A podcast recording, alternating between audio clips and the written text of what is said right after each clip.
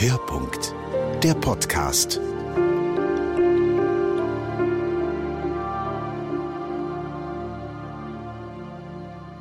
We choose to go to the moon. We choose to go to the moon. We choose to go to the moon in this decade and do the other thing. Ich muss das sagen, ich bin ein Kennedy-Fan. Ich habe gefunden, das war wahnsinnig mutig, das zu sagen dann. Äh, er hat schlussendlich sogar noch Recht bekommen. Das war nur eine kurze Zeit. Also, wenn ich zurückdenke, was da alles passiert ist in kurzer Zeit, ist das äh, erstaunlich gewesen.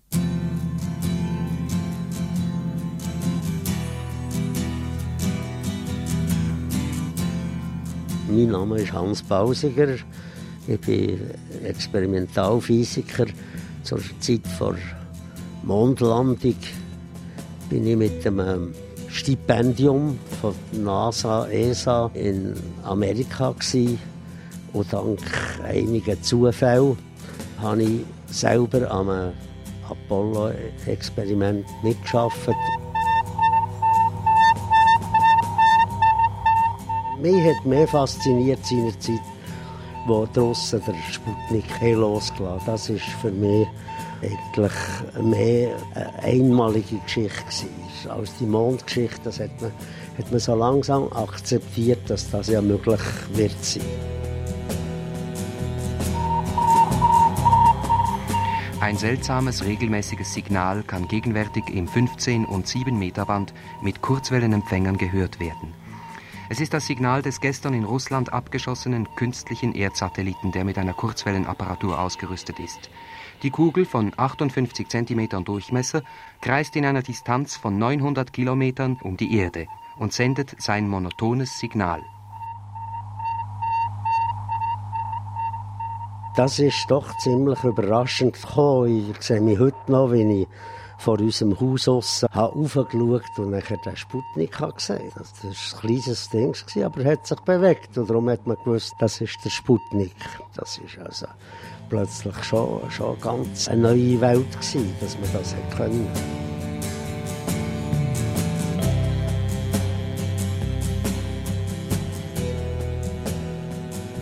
Die Art, wie sie das angepackt haben, in diesem Apollo-Programm, das war sensationell. Ich habe ein späteres Instrument geschaffen mit einem amerikanischen Chefwissenschaftler. Ich habe nie das Gefühl gehabt, dass ich jetzt ein nervöser Kind wo, wo ich es vorwärts drängen so, sondern der hat einfach gewusst, das braucht Zeit und das muss solid sein und das muss stimmen. Und erst, wenn es gestimmt hat, peng, hat er den Stempel gegeben. Man hat versucht zu sagen, es ist wichtig für die Wissenschaft. Ob, ob jetzt das stimmt oder nicht, das ist eine andere Frage. Aber man hat nach wie vor versucht, der ganzen Geschichte einen wissenschaftlichen Mantel umzuhängen.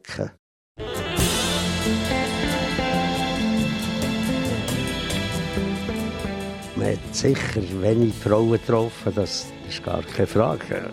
Es hat dann auch viel weniger Frauen in der Wissenschaft gegeben, besonders in der Naturwissenschaft, besonders in der Physik. Und ja, die Frauen haben in dem Sinn, das war nicht so ein Thema. Gewesen. Five, four, three, two, one, zero. All engine running. Liftoff. We have a liftoff. 32 minutes past the hour. Liftoff on Apollo 11. Ich war in Houston, ich war sogar im Kontrollzentrum. Ich hatte Glück in, in dem, dass ich mit einem anderen Mondexperiment geschafft habe, das später ist und habe damit eine Einladung bekommen, ins Kontrollzentrum das können erleben. Oh, 11 Houston, you're good at one minute. Downrange one mile, altitude three, four miles now. Das waren die, die etwas zu tun hatten. Und, und nachher waren die, die reine Zuschauer waren, so wie ich. Das ist äh, schon, schon klar Trend gewesen. Durch eine Glasscheibe ist das Trend gewesen. Und in dem Sinn sind wir nur im zweiten Rang gewesen.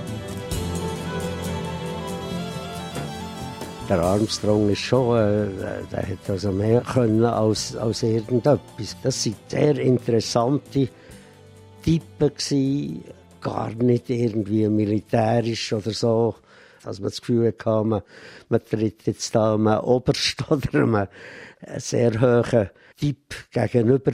Also der, den ich am meisten getroffen habe, mit dem hat man Ross stellen, oder? Man sieht sogar den Armstrong, wenn er sich bewegt. Und der erste Schritt ist der grösste, den er machen muss. Er ist also schwer. Jetzt geht es schon besser. Geht von der Leiter jetzt weg. Und sein linken Fuß hat er auf den Boden vom Mond gesetzt. It's one small step for man, one giant leap for mankind. Für mich ist es überraschend gekommen, dass er das gesagt hat. Und hat sicher lange daran studiert, was er soll sagen, weil er gewusst hat, äh, dass Millionen von Leuten da zuschauen. Es mahnt einem an die ersten Schritte von einem kleinen Kind. Unsicher, tastend, forschend. Er schaut, er probiert, er tastet sich vorwärts. Erst Mensch am 357 steht effektiv auf dem Mond. Er hat es erst gespürt.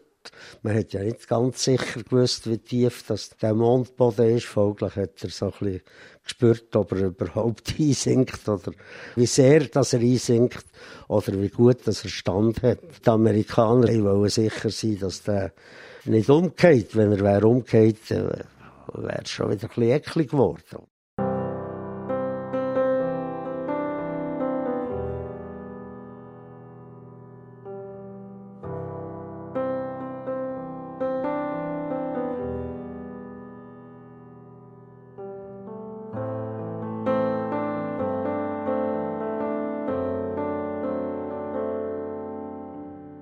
Zu mitfiebern oder sogar mehr zu hoffen, es geht vielleicht etwas schief und sie müssen äh, irgendetwas flicken oder so. Also sie sollen nicht gerade sterben dabei, aber äh, das ist sicher ein wichtiger Aspekt. Das war sagenhaft, oder? Das ist, das, wir sind nachher vorausgestanden und haben dort zu dem Mond. Und, und, das hat man dann schon kaum geglaubt, dass sich da Leute bewegen. Das war fast unglaubhaft, gewesen, aber es hat stattgefunden. Zuerst mal hat man so Steine in der Hand gehabt. Das ist schon im ersten Augenblick sehr faszinierend gewesen.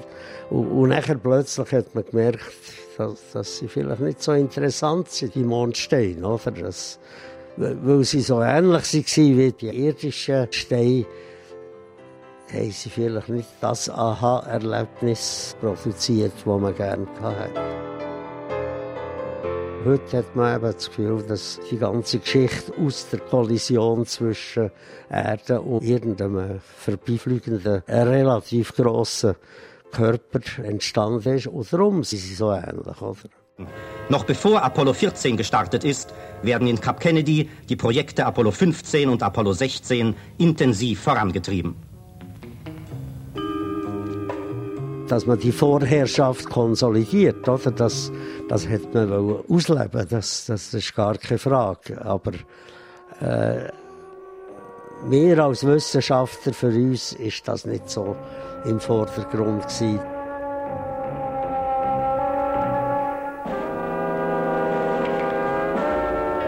Edgar Mitchell, Alan Shepard und Stuart Rusa heißen diesmal die Astronauten.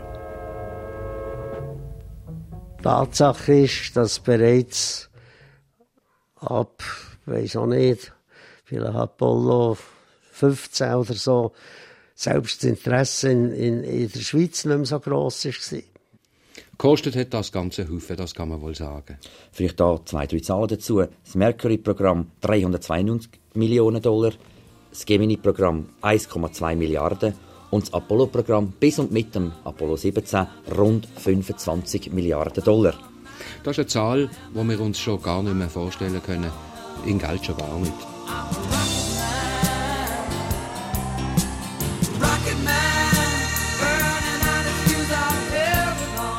Das frage ich mich heute immer noch, warum dass sie da nicht noch bis zum Schluss das gemacht haben. Das, das ist wahrscheinlich einfach das Geld nicht mehr vorhanden gewesen. Das, das, ist, eine, das ist jede Mission so teuer. Es, es ist immer so schwierig, in der Wissenschaft verschiedene Gebiete gegeneinander abzuwägen. Es ist immer schwierig. Und ob man jetzt gescheiter zum Mond fliegt oder ob man gescheiter eine unbemannte Mission zum Kometen macht, das, das weiß ich, das weiß ich heute. Und, und äh, man sollte halt alles können machen, oder? das ist das Problem.